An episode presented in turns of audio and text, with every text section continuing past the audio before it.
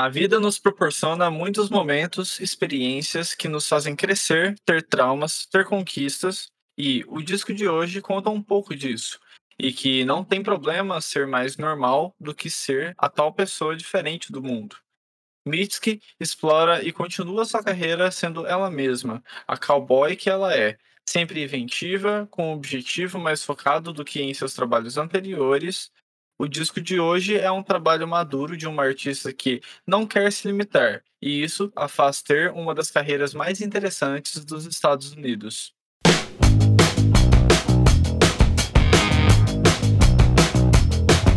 E aí, galera, estamos começando mais um Dissecando.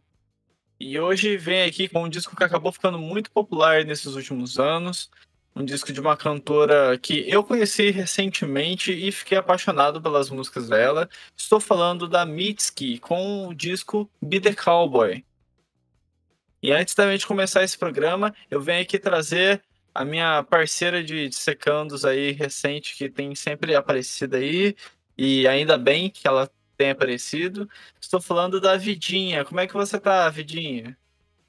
Oi, gente. Oi, Noisecasters. Oi, Bruno. Estou feliz em mais um Noisecast aqui, marcando presença. E, bom, a gente tem comentários polêmicos e outros não tão polêmicos, elogios e outros esculhambaços é, para falar sobre esse álbum. Então acompanha o episódio até o final, que tá muito foda. É isso, galera. E antes da gente começar, como vocês já estão acostumados, eu venho pedir para que você siga o arroba Underline no Instagram. É lá onde a gente fala melhor com os nossos ouvintes, é lá onde a gente sempre fala também de lançamentos do mundo da música. E é claro, né, se você quer indicar algum artista ou banda para a gente falar aqui, ou algum tema mesmo, só mandar lá no DM que a gente está sempre conversando com os nossos seguidores. Quem quiser me seguir, eu sou arroba Bruno Fonseca XX no Instagram. E também estamos no TikTok, só pesquisar Noisecast, que lá a gente sempre traz curiosidades dos artistas que a gente fala aqui. Vidinha, passa aí também as suas redes pra galera. Então, galera, vocês podem me encontrar no meu pessoal no arroba vidinhax, vidinhax, lá no Instagram. É, faço uns, umas palhaçadas por lá, então se você curtir, você me segue. E eu também faço conteúdo sobre cultura pop no Raposo de Cash, lá no Instagram, né, em todas as redes sociais com esse arroba. E o Bruno vai dar muitas caras no Raposo de Cash. Então você gosta desse cara, você é fã de carteirinha, você é Fonseca fã, chega mais lá no Raposo. É isso aí, galera. Agora a gente não é só parceiro de Noise Cash, mas também de Raposa, e inclusive estou muito feliz por estar aparecendo por lá. E a gente está muito feliz também, né? e bom, gente, então vamos começar a falar então dessa grande artista de hoje. Primeiramente, Be The Cowboy foi lançado no dia 17 de agosto de 2018. E, bom, então temos quatro anos só de lançamento, mas, enfim, a gente vai falar melhor um pouco dessa época aí. Para começar, logicamente, como vocês já estão acostumados, eu venho apresentar a banda a vocês, né? É, temos no vocal e piano Mitsuki Laikok, mais conhecida como Mitsuki. Temos no baixo o Ivan Marian e como banda está no está nos créditos Philly Partners. Então, assim, eu realmente pesquisei a fundo, acabei não achando quem é que toca bateria, quem toca guitarra, quem toca sintetizador, mas como lá na, na, nos créditos acaba aparecendo como banda, a gente acha interessante trazer dessa forma aqui para vocês. É, vamos então, né, sem perder tempo, contextualizar a época em que Mitski estava vivendo. Em 2016, o quarto disco da carreira solo de Mitski, Puberty 2, chamava a atenção da crítica com a evolução da artista e alguns hits como I Bet on Losing Dogs, Your Best American Girl e A Burning Hill. Antes, cada álbum da cantora explorava uma sonoridade. Já no Puberty 2, ela pareceu reunir tudo o que fez como influência para o disco, já as letras continuavam a explorar de tudo um pouco: amor, identidade racial, depressão, vida de um modo geral, alienação, enfim. E com a aprovação e aumento de público da Mitski, ela acabou fazendo uma ótima e longa tour de divulgação do novo trabalho. Puberty 2 Teve tantos elogios, principalmente pela crítica americana, que preciso dizer, saiu entre os melhores discos lá daquele ano na Time, Stereo Gun e muitos outros veículos locais. No ano de 2017, Mitski chegou a abrir diversos shows da Lorde no Melodrama Tour, o que certamente ajudou até as pessoas a conhecer um pouco mais o seu trabalho. Chegando em 2018, Mitski, que desde seu quarto disco estava com a gravadora Dead Oceans, seguiu em frente com sua carreira, que, embora tenha pouco tempo, já estava bem grande para artistas novos. Be The Cowboy é o quinto disco dela em apenas seis anos desde o seu primeiro lançamento solo. Sobre o título do álbum, é um pouco mais profundo do que parece. Não quer dizer sobre nós virarmos um cowboy, e sim que assim, é, ela sempre é muito honesta em suas composições e performances. E, de fato, desde seus discos anteriores, você sente na voz e nos instrumentos uma certa crueza, uma certa camada tão verdadeira que marca no som dela. Então, o público em mídia sempre fica aguardando ou pré-vislumbrando o que ela é, faz, será, fará, e ela sempre faz essa pergunta para si mesma: o que um cowboy faria nesse momento? Como uma forma de se pôr no lugar, de não se perder e fazer algo que os outros querem ou esperam dela, e sim de continuar sendo ela mesma e agir como desde sempre agiu. Acaba que com isso, Be The Cowboy é um eu estou sendo a mesma e fazendo música, cantando o que eu realmente quero e sou. É, e acredito que isso daí acaba também tendo até um traço de assim, mostrar bastante personalidade da Mitski, né? O disco de hoje foi composto em sua maioria durante a tour de Puberty 2, que inclusive foi longa e mesmo com o cansaço obtido durante ele, Mitski sentiu que precisava escrever exatamente sobre ser adulto e mesmo cansada, seguir em frente no seu trabalho e no dia a dia e acaba que o Be The Cowboy é também um disco que, fora os sentimentos de relacionamentos que aqui toda hora a gente vai acabar tratando, o, o disco é bem maduro e acaba fazendo algumas observações de como é ser adulto e tudo que isso envolve em nossas vidas, principalmente interpessoais. Parece bem sincero, né? E isso a gente vê também na voz da cantora. Em uma entrevista ao The Outline, Mitski fala que neste disco ela aprendeu um pouco mais a dominar e arriscar a sua voz, se comparado aos discos anteriores. Em Be The Cowboy, ela não queria apenas que sua voz soasse bonita, mas sim soasse verdadeira e que expressasse alguma coisa. Outra coisa que a mídia e críticos começaram a classificar o som da Mitski é como se as músicas dela tivessem não só a voz dela em destaque, mas também com a intenção de dizer: se você quer ouvir um indie rock com as guitarras um pouco mais distorcidas, você deveria ouvir essa cantora. Isso é algo que sentimos mesmo pelos seus dois últimos trabalhos. Mas essa classificação que todos sempre tentam fazer incomodou a nossa artista e isso a fez primeiramente voltar a compor no primeiro instrumento em que ela teve contato, o piano. Além disso, o incômodo, como eu disse, fez ela também focar em Be The Cowboy para que tivesse apenas guitarras naturais, sem distorção, pois além dessas tais classificações, ela é uma pessoa que se autodesafia sempre e não gosta desse lance de classificar ou nomear, separar igual as pessoas normalmente tentam fazer. Mitski gosta de não ser só isso ou aquilo, mostrando mais uma vez a sede dela em seguir fazendo algo original. Em comparação do álbum de hoje com o anterior, Mitski diz que em Puberty 2 ela se expandia sem limites, fazia as músicas e seguia por instinto. Já em Be The Cowboy, ela tentou manter mais um foco e se limitar, e segundo ela, sua ansiedade foi exatamente com quem mais lutou contra, a cantora disse que, se não controlava a ansiedade, sua mente fazia ela viajar para outros lugares, tanto em composição de letras quanto de músicas. Nesse ponto, em minha análise, foi positivo, porque no disco anterior a gente vê ela indo para diversas direções, mas como disco ficou um pouco menos amarrado.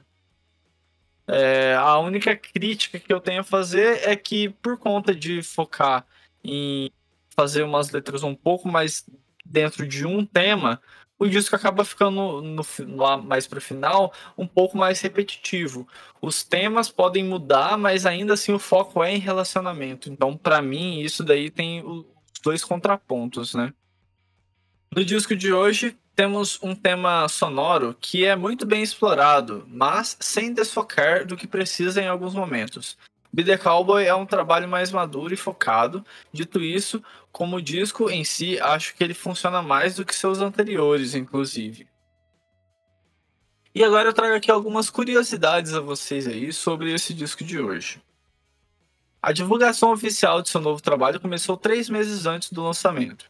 Dia 14 de maio veio o primeiro single, Gazer, com um clipe em plano sequência muito foda. Recomendo, inclusive, procurarem, principalmente porque mostra um pouco do quão performática a que é, não só em clipes, inclusive. As apresentações ao vivo dela são sempre incríveis também. Depois foram lançados Nobody e Two Slow Dancers como single, até a chegada do Be The Cowboy inteiro. E em todos os lugares, as notas para esse disco é de 4 estrelas ou de 8 para cima. Foi amplamente aclamado por crítica e público, mesmo com a mudança sonora em composição e gravação. Mesmo apontando para um caminho diferente, Mitski conseguiu se destacar pela originalidade e ótimas canções compostas para o Be The Cowboy. Partindo para a produção do disco, é, como produtor tivemos o Patrick Hyland e na masterização tivemos Ted Jensen.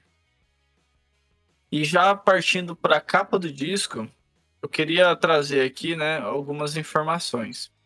Quando perguntada ao Under the Radar sobre a capa do disco, Bitsky respondeu: Bem, eu estava pensando em filmes e estava imaginando essa ideia de uma mulher reprimida ou apenas uma mulher que tem muito caos dentro dela.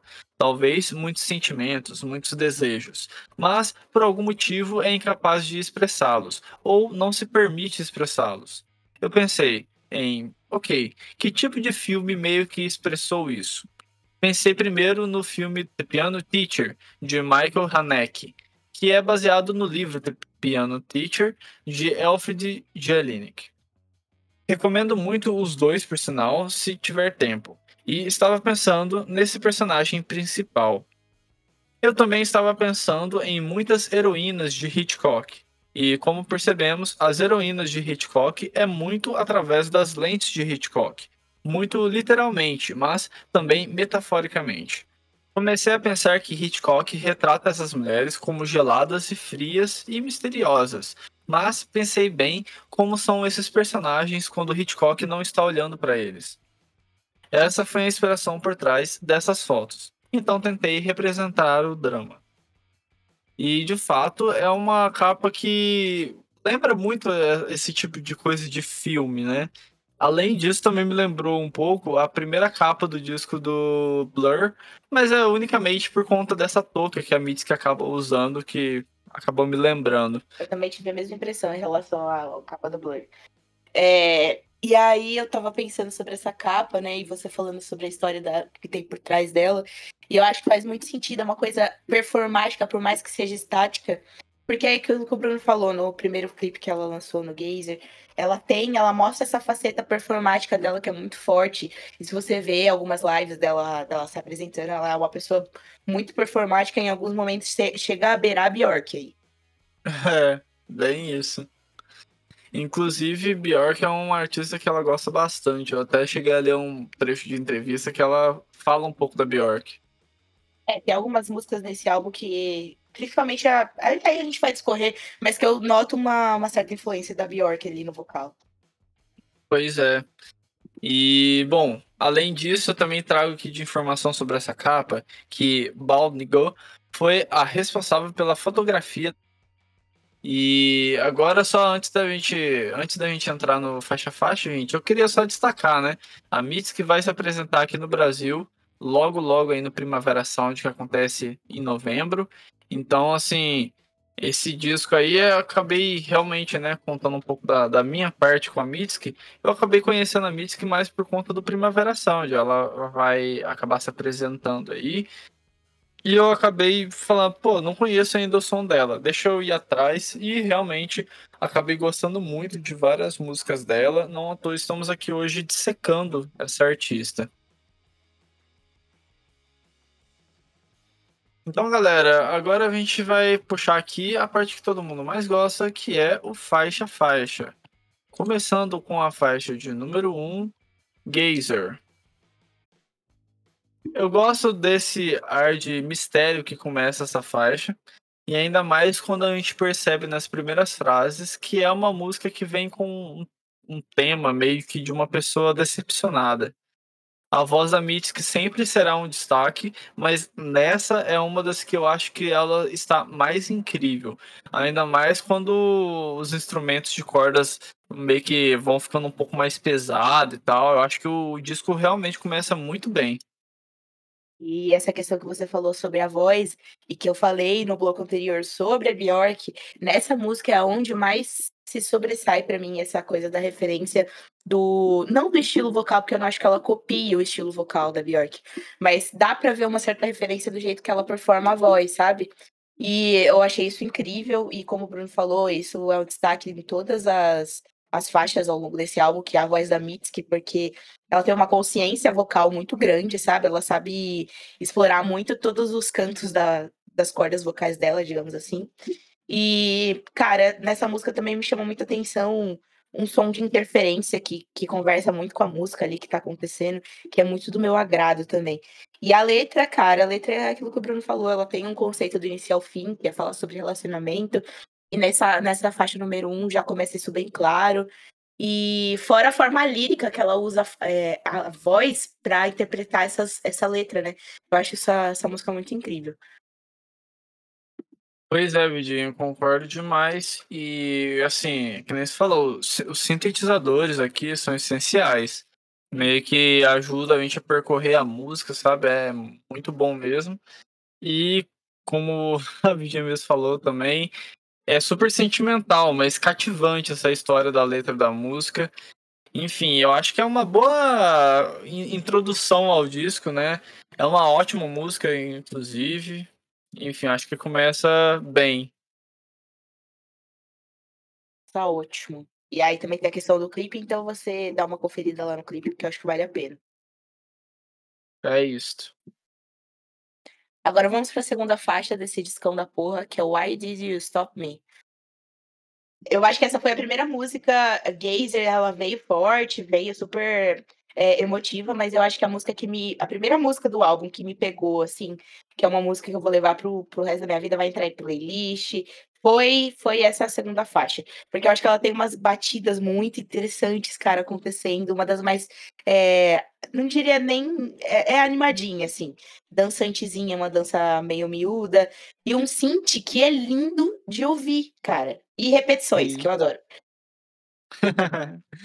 é, então, é, eu também acho muito legal os sintetizadores dessa faixa.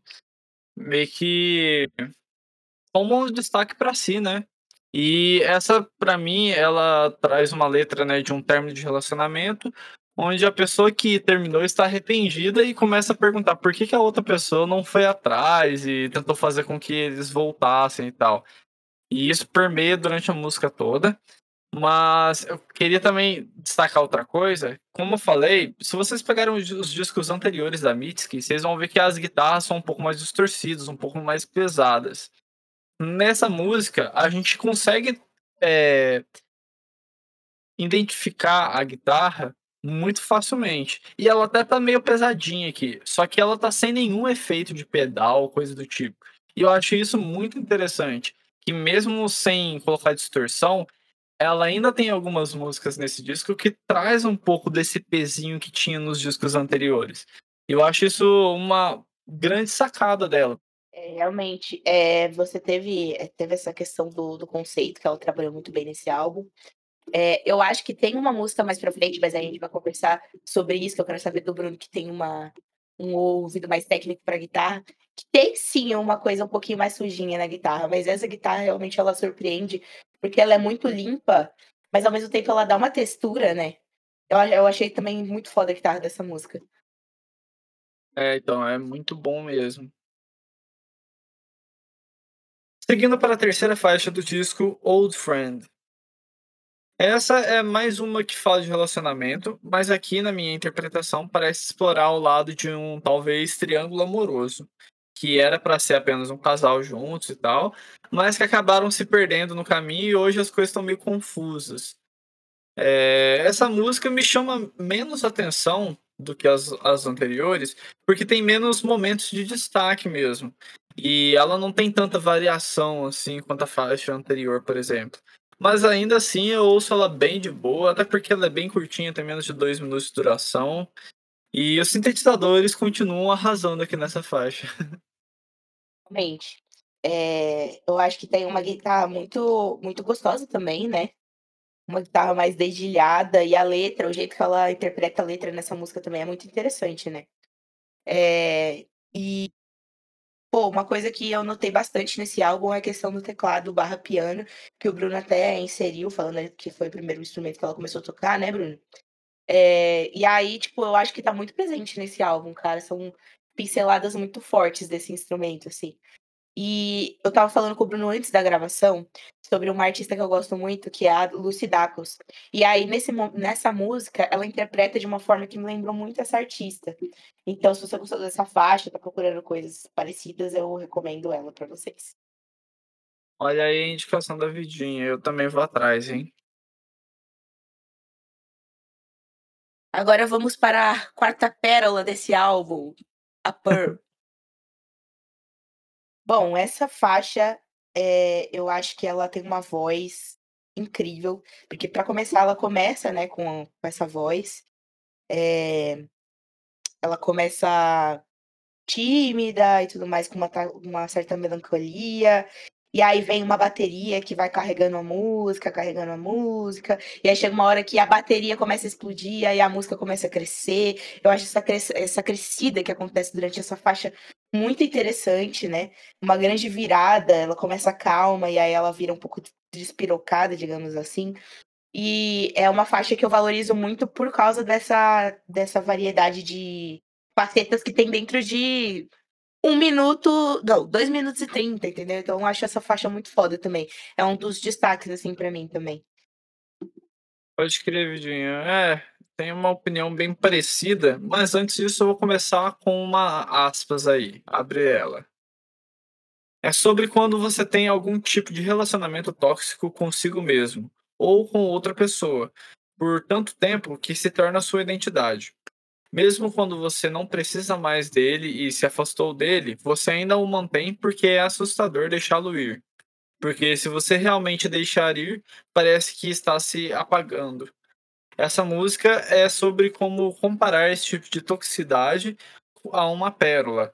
Mesmo que você esteja nesse ótimo relacionamento com alguém que te ama e quer cuidar de você, você ainda não fala com eles sobre o que é tóxico em você. Você apenas enrola esta pérola em sua mão todas as noites e apenas olha para ela como se fosse uma coisa bonita, fecha aspas. E realmente é um tema de letra interessante, né, bem confessional de certa forma até, né, dela trazer esse tema, que muda um pouco ainda, mesmo estando dentro de relacionamento, acho que muda um pouco ainda do que estava sendo trago antes no no nas letras. E eu adoro esse timbre cleanzinho que essa faixa tem, embora, né, ela é uma dessas músicas que dá uma crescida, assim, que até lembra os trabalhos anteriores da Mitski, mas, assim, eu eu acho essa música muito legal, principalmente por conta da voz da Mitski também. Sim, É é uma das voz que a gente. Pois é, é uma das que a gente percebe claramente, assim, o tanto que ela realmente conseguiu evoluir vocalmente falando. Exatamente, eu acho que é, é aquilo que você falou no começo, a gente vai falar da voz da Mitski, porque eu acho que é não é só isso a música dela, obviamente, mas é um dos grandes atributos que chamam muita atenção, cara. Porque ela realmente tem um timbre muito único, o jeito que ela usa também, é muito foda. Sim, com certeza. E partindo para a faixa de número 5 do disco, Lonesome Love.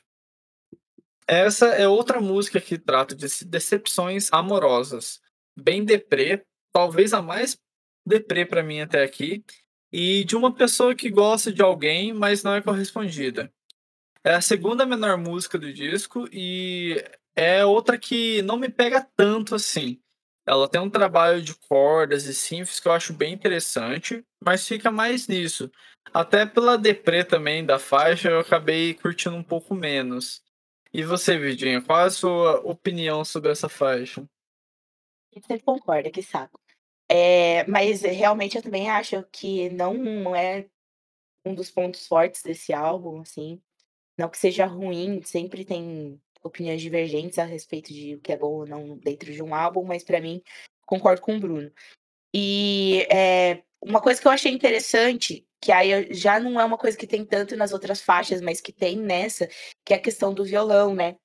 Tem um violão super super enfatizado nessa música. Nas outras, a gente tem a questão do, da guitarra, de uma bateria, de um piano, enfim. E nessa música ela trouxe o violão, né? É, mas tem uma, uma coisa que eu gosto nessa música que é a letra. Eu gosto muito da letra. E do jeito que ela canta essa letra, né? Tipo, é, tem uma hora que ela fala, que ela fala Nobody fucks me like me. E aí o jeito que ela canta essa frase eu acho incrível. Sim. É, esse trecho aí é muito bom. Esse trecho aí também acho legal. é muito foda. Mas é, acho que é sobre isso, assim. Eu acho que ela tentou focar bastante nos níveis e desníveis da voz dessa música. Não sei se funcionou como uma música num todo, sabe? Num, num arranjo. Mas eu, eu gosto e não gosto dessa música. Tem pontos positivos e negativos aí. É, eu acho que ela devia ser um pouquinho maior, sabe? Podia ter um, um trabalho de instrumento um pouco mais longo, assim, talvez seria legal. Mas... E talvez uma coisa mais surpreendente também, porque eu acho que foi uma faixa um pouco mais achatada, digamos assim. Ela é... não teve grandes surpresas. pois é, parece que ela foi até encurtada, sei lá. É, então.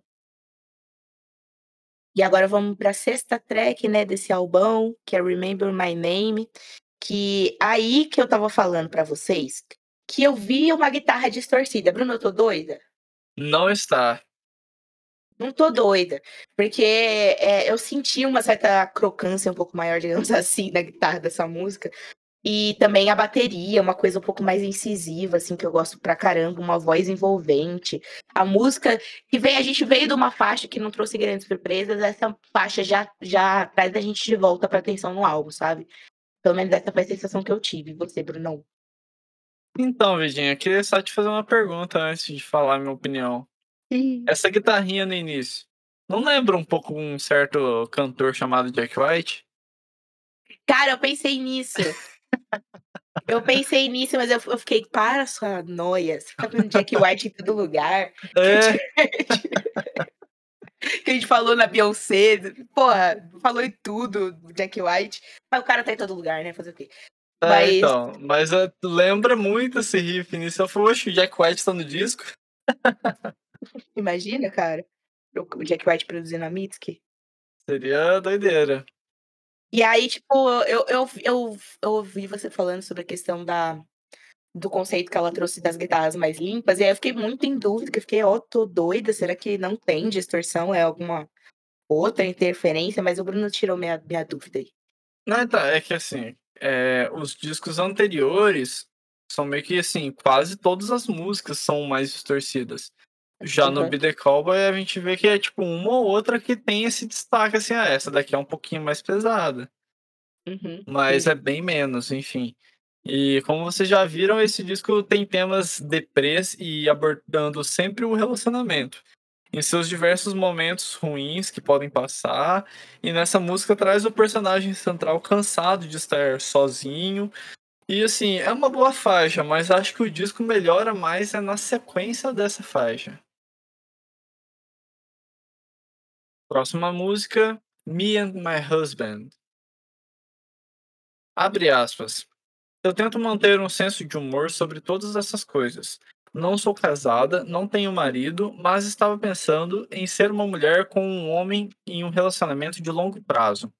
Usei um estereótipo da dona de casa suburbana e antiquada para acentuar meu ponto de vista. mas acho que essa dinâmica ainda existe hoje mesmo em pessoas como urbanas ou pessoas que não se consideram mais antiquadas. Fecha aspas.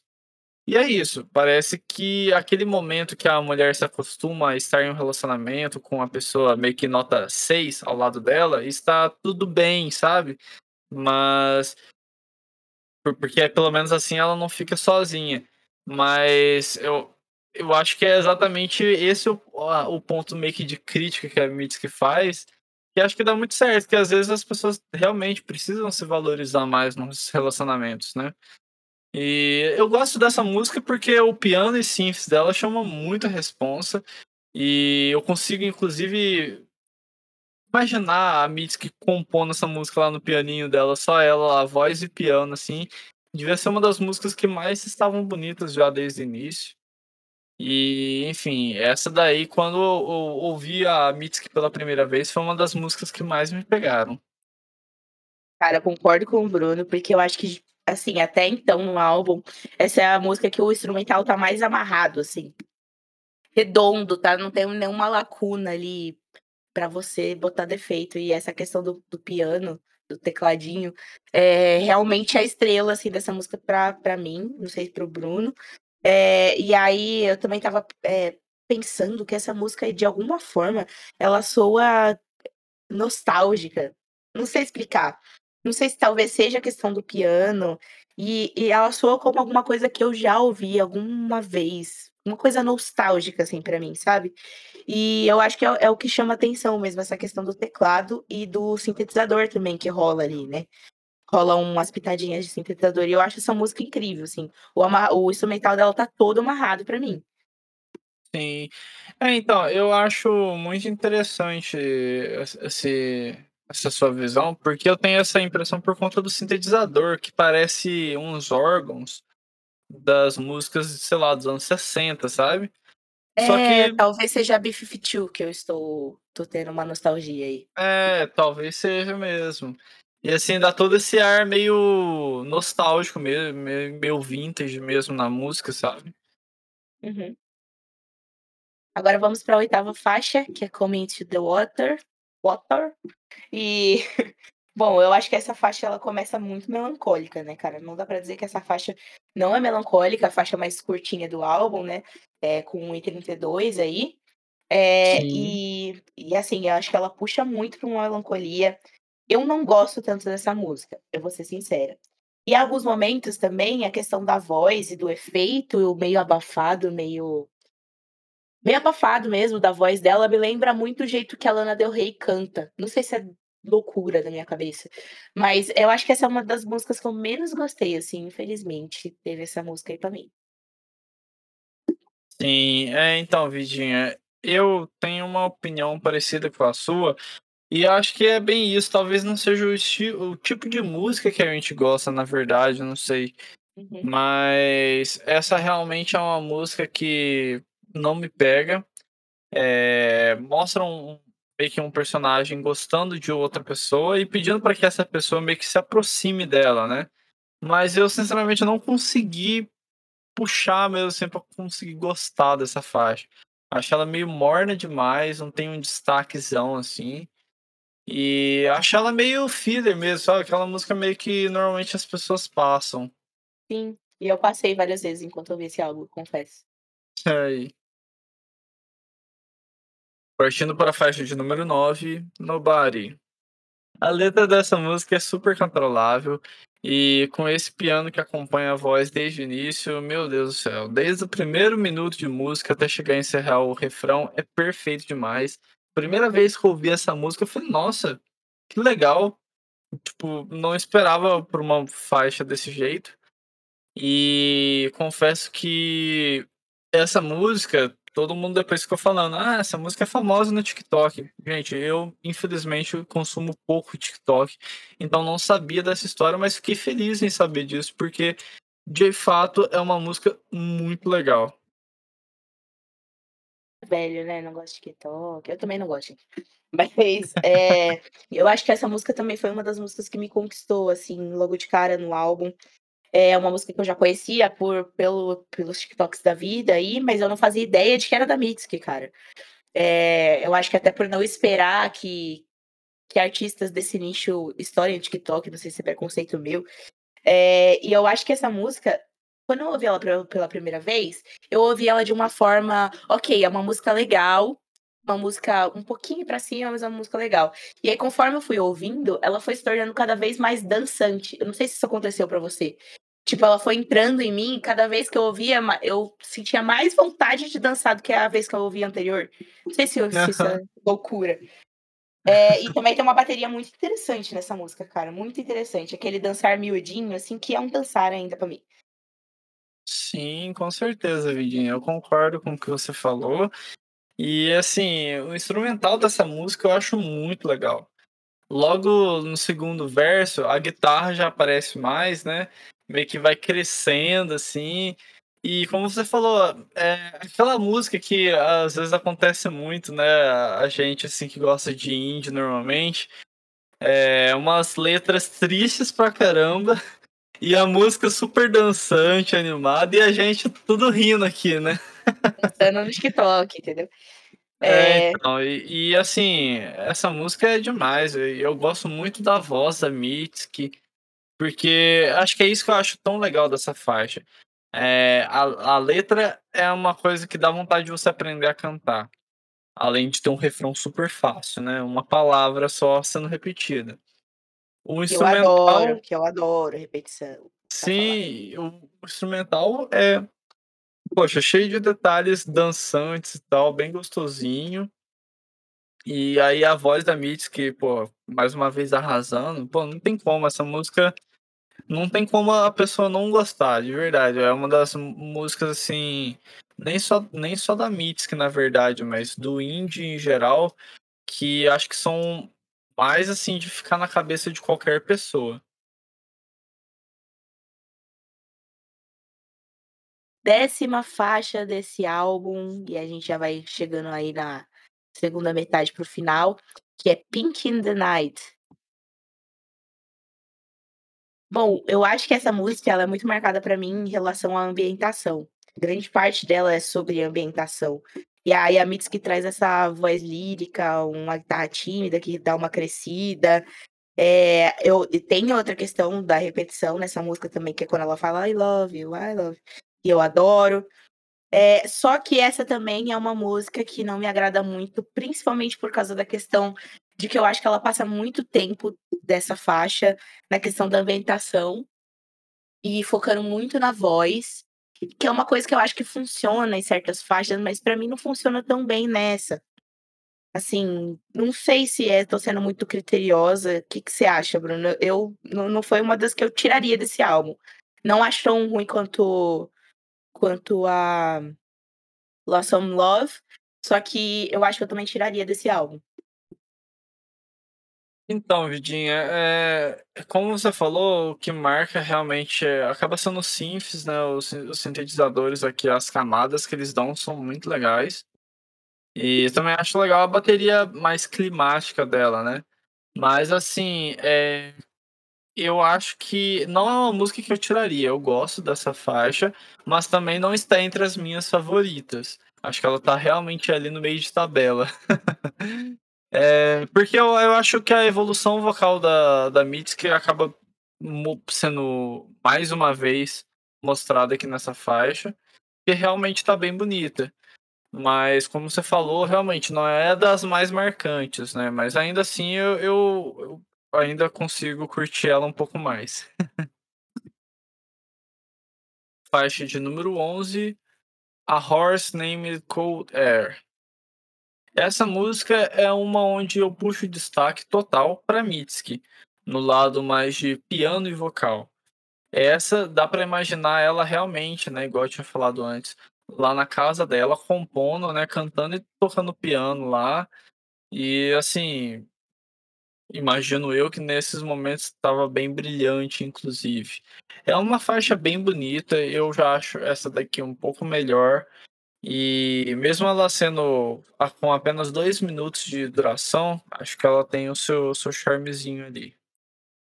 Eu acho que eu concordo com o Bruno, porque ela é uma das músicas mais calmas, assim, pode parecer um padrão para mim, que eu tô cortando as músicas mais calmas desse álbum, mas não, eu acho que essa música é uma música muito boa. É, e eu amei, eu também anotei aqui no meu caderninho, né? Que vocês sabem que eu faço, faço podcast anotando aqui as minhas coisinhas. E tá aqui no meu caderninho exatamente o que o Bruno falou, cara. A combinação de piano e voz nessa música é o que se destaca do começo até o fim. E é de uma maneira muito bonita, assim. É muito genial. E o piano é lindo, lindo, lindo nessa faixa. E tem uma, uma certa hora que ela usa um efeito na voz que começa, a voz dela começa a dar um tom de coro, sabe? E, e tom de coro, digo, como se fosse um, um coro mesmo. E eu amei esse efeito que ela colocou na voz, em certo momento da música. É uma música, assim, que não entra na minha, nos meus, é, no meu top 3, não entra nos meus destaques, mas é uma música linda, assim, uma música linda. É isso. Faixa 12 desse álbum. E a gente vai. Já tá chegando pertinho do fim. E é Washing Machine Head. E essa música, eu amei essa fucking música. Bruno, eu amei essa música. É, principalmente por causa da questão dos synths. Tem uma hora que parece que tem umas palmas rolando, que eu acho muito foda. É, e tem um synth fantasmagórico, que me lembra muito. Aí eu já tinha certeza que era o B-52 que me lembrava. É, teve algum outro álbum que a gente deu uma resenhada recentemente aqui no Noisecast que eu participei, que eu lembro que eu fiz essa, essa menção a B-52, e eu sinto isso nesse sintetizador muito forte. E também uma coisa que me pegou foi a bateria, muito forte e muito foda dessa música. É, eu Vitinho, essa música realmente para mim também é um dos destaques. Aliás, não só pra gente, né, até pros fãs da Mitski, é a música que tem mais plays, inclusive, no Spotify da Mitski. E assim, é, a letra fala de uma mulher que não é escolhida pela pessoa amada e ela se questiona do porquê ela não. O disco todo a gente vê esses sofrimentos frequentes, né? E vê que é um disco bem deprê em suas letras, mas não deixa de expressar o que muitos passam, na verdade. Eu acho que isso ela expressou muito bem no disco, né? Até agora. E esse synth logo no início, meu, o ritmo dessa música é demais, é absurdo. Eu realmente sou bastante fã aí dessa faixa também. E, meu, eu adoro a voz performática dela, né? E bem sentimental também, né? Essa daqui é uma das músicas que eu mais consigo ver ela realmente dando a alma na, na voz. E, pô, é uma das músicas mais impressionantes, eu diria, da, da Mythic, não só nesse disco.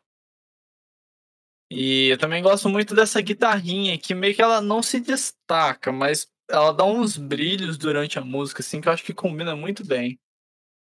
Sim, tem, tem a questão da guitarra. Eu acho que essa música, assim, do álbum todo foi a que mais me surpreendeu. Ela traz um caminho bem interessante. Inclusive, seria legal é, a, a Mitski continuar nessa pegada mais ou menos dessa música aí, porque é muito, muito boa. No último disco dela, Lauren Hell, tem algumas músicas nessa pegada, assim. E, enfim, acho que combina muito com a Mitski usar sintetizador e piano. Acho que fica muito legal. Décima terceira faixa do disco, penúltima dele, inclusive, Blue Light. Essa é uma música que confesso que eu dei risada pela letra que tem. Já pensaram nessa letra acontecendo realmente? eu acho interessante o trabalho de delay e ambiência que fazem nela. Mas assim, é outra música que para mim ela ficou um pouco solta ali. Eu acho que talvez a posição no disco me desagradou mais, porque eu não acho ela tão descartável assim. Mas ela também não é aquela música que se destaca tanto, ainda mais com a última música que a gente acabou de falar aí, que toma muito destaque. Exatamente, eu acho que eu concordo com o Bruno. Eu acho que eu concordo com o Bruno na questão de posição no álbum. Porque eu acho que ela é uma música muito boa. E eu acho que, tipo assim, é uma música que ela não é, não mostra os pontos fortes da Mitski, mas eu sinto que tem um quesinho um pouquinho um pouquinho é, experimental ali que me agrada. Tem, ela acaba de um jeito engraçadinho também, com meio que um noise, uma interferência que eu acho bem legal. Quando fazem isso, que dá uma coisa meio, meio rádio desligando, sabe? É, e o efeito na voz dela eu achei também interessante. Mas também acho que ela não se destacou tanto. É, eu falei com o Bruno antes da gente começar a gravar, e eu falei assim: ah, Bruno, se prepara, porque tem algumas faixas desse álbum que eu cortaria sem dó, sabe? Eu não cortaria ela sem dó, mas eu acho que também não. Não sei, não sei. Essa faixa eu fico com o pé atrás, entendeu? Eu não sei se é a posição, igual o Bruno falou, que eu concordo que pode ser, mas também não sei se é só isso, sabe? Não sei se ela imprimiu tudo o que ela consegue imprimir, que a gente já viu nesse álbum, nessa faixa, sabe? Sim, é, entendo, Virginia. É, é que nem eu falei, né? É um é um disco que tem os seus lados extremamente positivos e tem os lados que a gente fica um pouco meio assim, né? Mas, né, é aquele negócio, a gente traz aqui os nossos gostos pessoais exatamente para isso, para colocar os contrapontos, uma visão um pouco mais crítica e às vezes também, logicamente, de elogiar. Agora a gente vai para a última faixa do álbum, que é Two Slow Dancers. E eu acho que é como, como esse álbum ele é cheio de melancolia, eu acho que ele fecha com a mesma proposta em que ele foi aberto. Dá para entender? Porque é, nessa música também eu acho que tem muita melancolia, tem um tom de despedida ali, uma voz muito no centro, que chama muita atenção para a voz da Mitski nessa faixa. É uma faixa que, na minha opinião, encerra bem esse álbum. É um, um synth bem melódico que acontece, assim. Eu acho que é uma faixa que encerra muito essa proposta de melancolia que ela se propôs a fazer nesse álbum, sabe? Sim, Vidinho, eu entendo demais. É, assim, é, da mesma forma que o disco começa bem, eu acho que ele encerra muito bem. A voz da Mitski, mais uma vez, está muito bonita. Eu acho que, como tanto na letra quanto na música em si, acho que é uma música que realmente consegue encerrar muito bem o disco.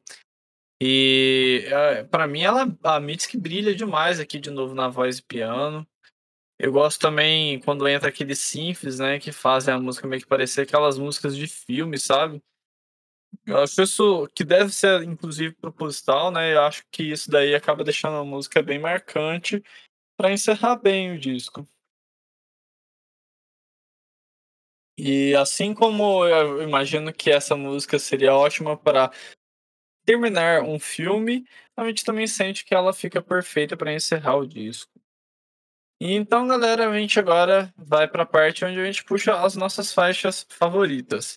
Vidinha, diz aí pra gente, qual a sua música favorita do Be The Cowboy? Watch Machine Head, não tem como, gente, não tem como. Essa música roubou a cena do álbum inteiro pra mim, pra mim ela foi a estrela. É, realmente essa é uma grande faixa, Virginia. Eu entendo demais a sua escolha, porque, pô, inclusive é uma recomendação aí pra quem gosta dessa música ou da música em si. É, recentemente ela acabou tocando no Glastonbury e o vídeo que acabou sendo solto pelo próprio canal do Glastonbury da Mix, que foi dessa música. E, meu, eu achei demais, tanto porque ela tá performática e também porque a música ficou muito legal ao vivo. Então, uma recomendação aí para vocês se quiserem continuar na vibe da Mitski aí após encerrar esse episódio. E foi aquela coisa que a gente falou lá no começo, que ela é muito foda nas lives dela. Então vale super a pena você abrir o YouTube só pra assistir ela. É isso. E, bom, agora puxando aqui a minha faixa favorita, eu confesso que a minha música favorita sempre fica variando entre quatro. Mas aqui eu acabo escolhendo aqui porque eu realmente acho muito interessante a temática da letra, a forma como a música evolui e tudo mais, acaba sendo a faixa A Pure, que é realmente para mim uma pérola nesse disco. Acho que é bem interessante essa escolha. Eu achei que. Quando você começou a falar, achei que você ia de Nobody, cara. Senti um Nobody aí. Mas é, realmente, eu acho que faz, faz sentido. É, acho que eu entendo porque que chamou tanto a sua atenção. Eu acho que ela entra também nos meus tops, assim. É, porque tem muita música boa, né, nesse álbum. Não tem como dizer que não tem. A gente levantou vários pontos, não diria negativos, mas criticamos alguns pontos. Mas a gente tem que reconhecer o que realmente foi bom e teve muita coisa boa nesse álbum. Poxa, demais. E você falou de Nobody? Sim, Nobody está entre as minhas favoritas, não tem como não estar. Mas essa Pearl, eu acho que ela é uma daquelas músicas um pouco mais diferentes. E, bom, pelos discos que a gente traz aqui no Nicecast, já perceberam que a gente gosta de uns sons meio torto, né? E como o Nobody é mais redondinha, seria até um pouco estranho eu falar que ela é minha favorita. Mas, enfim. E, bom, gente, agora vem aqui puxar a nota do disco. Be The Cowboy é um disco que realmente mostra uma evolução muito grande da Mitski, não só nas, na parte de vocal, mas também na parte instrumental. Você vê ela trabalhando mais no piano, isso daí deu realmente alguns tons muito interessantes para ela, inclusive trabalhar no próximo disco, que é o Lauren Hell, e que ficou muito legal também. Mas, assim, tem alguns pontos também que a gente precisa destacar. É, é um disco que contém algumas faixas ali que ficam ou meio que sem muito destaque, ou que realmente poderia ter sido excluída do disco para deixar um pouco mais compacto, né? E por conta disso acabou realmente abaixando um pouquinho aqui as, as qualidades que a gente acabou apontando. Mas eu acho super interessante que por mais que ela se manteve muito no relacionamento entre pessoas na, nas letras desse disco, ela ainda conseguiu puxar diversos temas diferentes dentro disso, mesmo que na maioria das vezes fosse para algo mais triste ou deprê da vida. E eu acho muito interessante também como a sequência de discos da Mitski, quando chega no Be The Cowboy, todo mundo sempre fala. A voz dela sempre foi bonita, sempre foi um destaque à parte. Mas aqui você vê ela cadenciando, aumentando, subindo, descendo os níveis vocais de uma forma muito espetacular. Você vê que ela realmente é, conseguiu domar a sua voz de uma maneira mais bonita e ainda assim explorar lados que ela ainda não tinha explorado. E ficou muito legal. Então, por conta disso tudo que eu acabei trazendo aí, né, falando agora por último, a nota para o The Cowboy da Mitski é de 7. E é isso, galera. Assim a gente vai encerrando mais um Dissecando. Vidinha, valeu demais aí por escutar, dar suas opiniões e participar desse programa. Eu que agradeço. Foi muito foda, como sempre é e como sempre será. E adoro sentar com o Bruno falar sobre música. E adoro que vocês gostem que a gente sente e fale sobre música. Então é isso. Muito obrigada por mais um episódio de Noise Cash. Eu tô muito feliz. É isso, gente. Valeu aí por escutarem até o fim. Então vão lá, sigam o Raposo de Martcast, sigam a Vidinha, me sigam e siga, logicamente, também o Nicecast. Você quer recomendar algum disco ou algum artista para a gente trazer? Vai lá, comenta, não perde tempo, que a gente sempre está trazendo aqui exatamente os discos que as pessoas mais vão lá e falam para a gente no Nicecast no Instagram do Nice Cash. Inclusive, só para acabar falando, a Mitski era uma das que a gente colocou numa votação recente lá, e ela foi uma das mais votadas. Tá feito aí o seu episódio. E é isso, galera. Logo a gente volta com mais um Dissecando. Fui!